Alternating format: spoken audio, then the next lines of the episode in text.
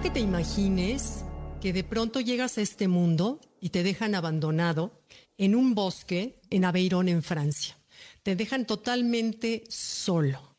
Empiezas a crecer, a caminar en cuatro pies, a alimentarte de raíces y de bellotas, a treparte a los árboles, a empiezas a beber agua del río, del, agua que te encuentres, tu, tu, cara y tus, y tus manos están llenas de cicatrices, por supuesto estás desnudo y todo sucio, y así pasan 12 años, hasta que tres cazadores te encuentran y te llevan a ser estudiado en un laboratorio con científicos. Te nombran Víctor y los científicos notan que no puedes sentir ni calor ni frío, no puedes sentir emociones, tu mirada es como de un animalito, tu oído solamente escucha o detecta ruidos de hojas, de ramas o el ladrido de un perro, pero no escucha sonidos normales, digamos, de ciudad. Eh, tienes un gran olfato, tu vista de noche es aguda pero no sientes emociones, no eres capaz de encariñarte con las personas que te, que te han dado cuidado a partir de que te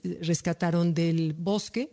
Y esto que pasó a finales del siglo XVIII es, fue una historia en la cual se basa la película que todos conocemos o el cuento y la historia del niño de la selva.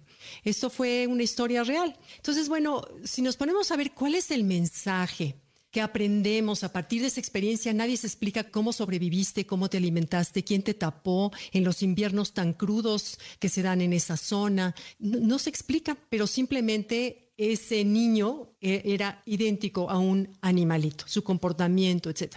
Entonces, bueno, lo que nos deja como lección esa historia es que al nacer nos hacemos, no nacemos como seres humanos. Uh, nosotros dependemos mucho del amor, del abrazo, de que me exijan, de sentirme que pertenezco. Y dependiendo del mundo que mis papás o mi entorno me dé, será como una coladera que tuviera yo en la cabecita. Imagínate que cada niño tiene coladeras. Ya hay distintas coladeras como seres en el mundo. Y esa coladera va a filtrar por ahí todo aquello que las historias que escucha, el lugar en donde lo mandaron educar, o si no, cómo le enseñaron a recoger la ropa, a lavarse los dientes, cómo escuchó que sus papás se trataban, cómo se viste, los lugares que frecuenta, etcétera. Todo eso va formando la personalidad del niño, pero antes se pensaba que todos los seres humanos pues nacíamos así ya, y no, este encuentro, finales del siglo XVIII, nos muestra cómo tenemos la responsabilidad los padres de, de conocer al hijo en el sentido de conocer, de crecer con nuestro hijo y hacerlo ver un mundo ideal. Pero la pregunta sería, ¿qué idea del mundo queremos que nuestro hijo tenga? ¿Se acuerdan de la película de La vida es bella?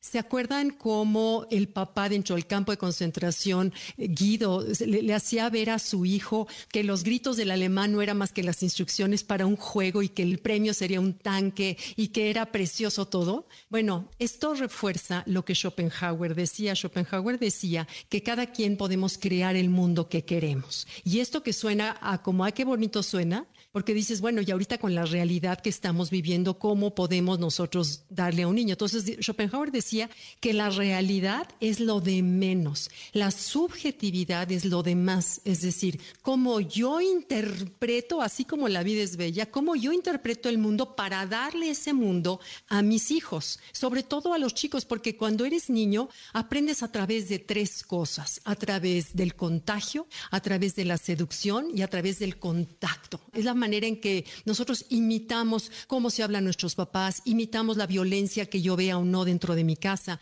imitamos el cariño o no que yo vea en mi casa y ese es el mundo que yo voy a crecer y a esparcir cuando sea mayor. Entonces, bueno, ¿qué mundo queremos darle a nuestros hijos? Porque tenemos dos opciones. Uno, contaminar el ambiente familiar o nutrirlo. Y eso va a depender de nosotros los papás si enfrente de ellos ahorita esparcimos todas las malas noticias, hablamos solamente de todos los males que nos aquejan, de lo difícil que están los tiempos, ese niño se está haciendo una percepción del mundo que no le va a ayudar.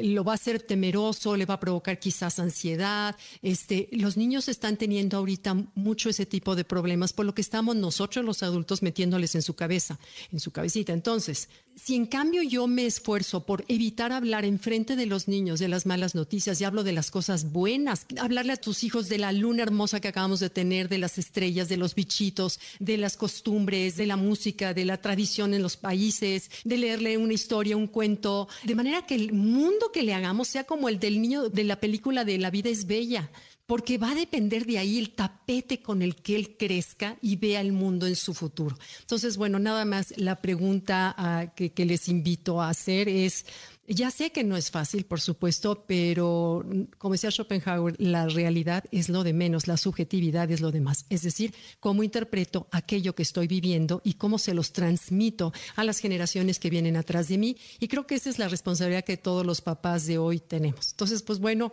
muchas gracias y nos vemos pronto. Gracias. Bye.